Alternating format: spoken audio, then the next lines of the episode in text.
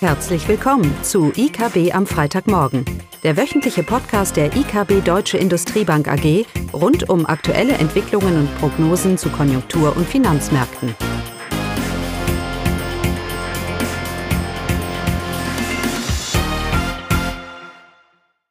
Willkommen zu IKB am Freitagmorgen, diesmal in Mini-Besetzung, nämlich nur mit mir, Caroline Vogt. Das Thema heute, deutsche Konjunktur im Schatten der Ukraine-Krise. Es gab ja einige Zahlen in dieser Woche zur deutschen Wirtschaft, einige günstige und einige etwas ungünstigere. Mal zu den positiven Zahlen, nämlich zum Arbeitsmarkt. Der Arbeitsmarkt äh, erholt sich weiter. Durch die Lockerung und die beginnende Frühjahrsbelebung ist die Arbeitslosigkeit gesunken und die Beschäftigung gestiegen. Folgen des Krieges in der Ukraine zeigen sich in den Arbeitsmarktdaten nur sehr vereinzelt. Die Arbeitslosenquote ist gegenüber dem Vormonat um 0,2 Prozentpunkte gesunken und liegt jetzt bei 5,1 Prozent. Die Erwerbstätigkeit ist weiter gestiegen auf über 45 Millionen Personen. Im Vorjahresvergleich ist das ein Plus von ungefähr äh, 680.000 Personen. Die Nachfrage nach neuem Personal bewegt sich im Jahr zweiter auf hohem Niveau. Der Arbeitsmarkt ist also sehr robust, entwickelt sich positiv und Unternehmen klagen zunehmend über einen Fachkräftemangel. Ja, damit zu den schon etwas weniger günstigeren Daten, nämlich zur Inflation. Die hat dann ja doch diese Woche geschockt. Die ist nämlich vor dem Hintergrund des Ukraine-Kriegs und der dadurch äh, stark gestiegenen Energiepreise, Benzinpreise. Die Inflation ist im März deutlich auf 7,3 Prozent nach nationaler Rechnung und 7,6 Prozent nach europäischer Rechnung gestiegen. Das hatten wir seit 40 Jahren nicht mehr. Für das äh, laufende Jahr rechnen wir jetzt mit einer durchschnittlichen Inflationsrate von 6,1 Prozent für Deutschland, auch ein extremer Wert. Damit stimmen wir mit der Prognose des Sachverständigenrates, der in dieser Woche seine Prognosen aktualisiert hat, überein. Für 2023 rechnen wir mit einem Rückgang der Inflationsrate auf 2,6 äh, Prozent, also immer noch ähm, relativ deutlich über dem Ziel der EZB. Dieser Rückgang kommt natürlich auch technisch zustande, weil man ja bei Inflationsraten den Preis mit dem Vorjahrespreis vergleicht und für das Jahr 2023 vergleichen wir dann natürlich Preise von 23 mit den hohen Preisen von 22 und von daher ergibt sich rein technisch schon hier ein Rückgang für die Inflation. Der bisherige Kaufkraftverlust und auch noch der, der entstehende Kaufkraftverlust wird sicherlich bei den anstehenden Tarifverhandlungen ein wichtiger Punkt sein. Wir haben hierzu eine Simulation gerechnet, in dem sich der Tariflohn in Abhängigkeit der aktuellen Inflation und der Inflation aus dem Vorjahr sowie der konjunkturellen Entwicklung bestimmt. Für die Vergangenheit kann dieses Modell die Tariflöhne recht gut erklären und vorgeben.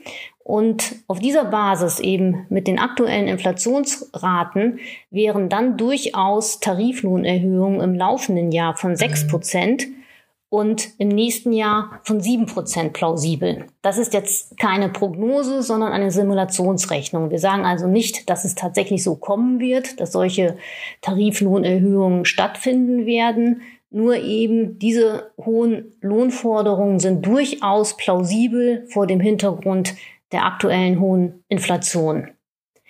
Wir gehen also davon aus, und das sagt der Sachverständigenrat auch, dass die Dynamik für Lohnforderungen sicherlich im laufenden Jahr zunehmen werden. Und was wir vor der Ukraine-Krise eher als überschaubar gehalten haben, nämlich das Entstehen einer Lohnpreisspirale, dieses Risiko für eine Lohnpreisspirale, das hat jetzt doch im Zuge der Ukraine-Krise ziemlich zugenommen und wird weiteren Druck auf die Inflation ausüben. Ja, damit zu den Prognosen für das Bruttoinlandsprodukt. Ähm, ja, da sind in unsicheren Zeiten Volkswirte eher schlicht gestrickt. Die meisten Volkswirte unterstellen, bezogen auf den Ukraine-Krieg, ein, ein sehr gemäßigt, gemäßigtes äh, Szenario. Äh, sie gehen davon aus, dass der, dass der Krieg regional begrenzt bleibt und dass es für Deutschland auch keinen Lieferstopp bezogen auf, auf Gas geben wird.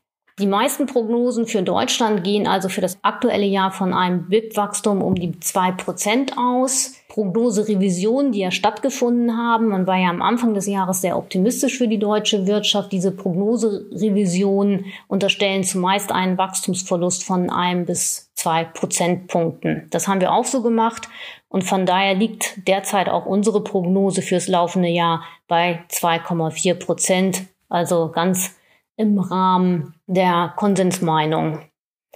Aber was bedeutet das jetzt wirklich? Wir haben hier zur Simulation gerechnet mit einem empirischen Modell, das den Ölpreis und einen Unsicherheitsindikator, einen Unsicherheitsindex berücksichtigt und haben geguckt, wie stark diese Ausschläge für Unsicherheit und für den Ölpreis sein müssen für einen Prozentpunkt Wachstumsverlust beziehungsweise zwei Prozentpunkte Wachstumsverluste, wie es so allgemein jetzt auch angenommen wird. Und das ist bezogen auf diese beiden Indikatoren, Unsicher und Ölpreis, das ist nicht viel, was da passieren muss. Also diese Geringe Wachstumsverluste gelten nur, wenn der Krieg tatsächlich regional bleibt bzw. keine Versorgungsengpässe in Deutschland entstehen. Wenn hingegen dieser Unsicherheitsfaktor steigt und zwar auf Werte steigt, wie wir sie zur Corona-Krise gesehen haben und der Ölpreis ebenfalls etwas zulegt, dann ergeben sich durch dieses Modell deutlich höhere Verluste beim Wachstum, nämlich um die fünf Prozentpunkte. Und dann wären wir bei einer BIP-Schrumpfung im laufenden Jahr von minus drei Prozent, also beim BIP-Minus von ungefähr minus drei Prozent. Von daher, was, was ich damit sagen will, ist eben, dass bei den aktuellen Prognosen sicherlich gemäßigte Szenario unterstellt werden und dass die Risiken für die Konjunktur bei diesen Prognosen, die sind klar abwärts gerichtet im aktuellen Umfeld. Damit schließen wir auch genauso wie der Sachverständigenrat das auch gestern gesagt hat, eine schrumpfende deutsche Wirtschaft nicht aus. Alles hängt eben davon ab, wie sich der Krieg in der Ukraine entwickeln wird und wie sich das Verhältnis zu Russland natürlich entwickeln wird. Bei einem Stopp von Energieimporten aus Russland also hier ja speziell die Gasimporte. Äh, dieser Gasimportstopp, der ja mittlerweile ja nicht mehr auszuschließen ist nach den neuesten Nachrichten, wenn der kommt, dann stürzt Deutschland noch dieses Jahr in eine tiefe Rezession. Und die Inflationsprognosen, die wir hier auch vorgestellt haben, die sind dann natürlich auch nicht mehr haltbar. Dann sehen wir auch deutlich höhere Teuerungsraten kurzfristig. Ja, Krisen wie diese, in der Volkswirtschaft sind das die schwarzen Schwäne. Diese Krisen entwickeln leider immer mehr eine Eigendynamik, die nicht zu kontrollieren ist. Und hierzu haben wir eine aktuelle Kapitalmarkt-News mit dem Titel Krieg in der Ukraine, die Illusion der Kontrolle. Den Link finden Sie unterhalb des Podcasts beziehungsweise auf dem IKB-Blog. Ja, und damit, das wäre es dann auch von mir und damit wie immer ein schönes Wochenende. Das war das wöchentliche IKB am Freitagmorgen. Sie wollen immer über neue Ausgaben informiert bleiben? Dann direkt den Podcast abonnieren.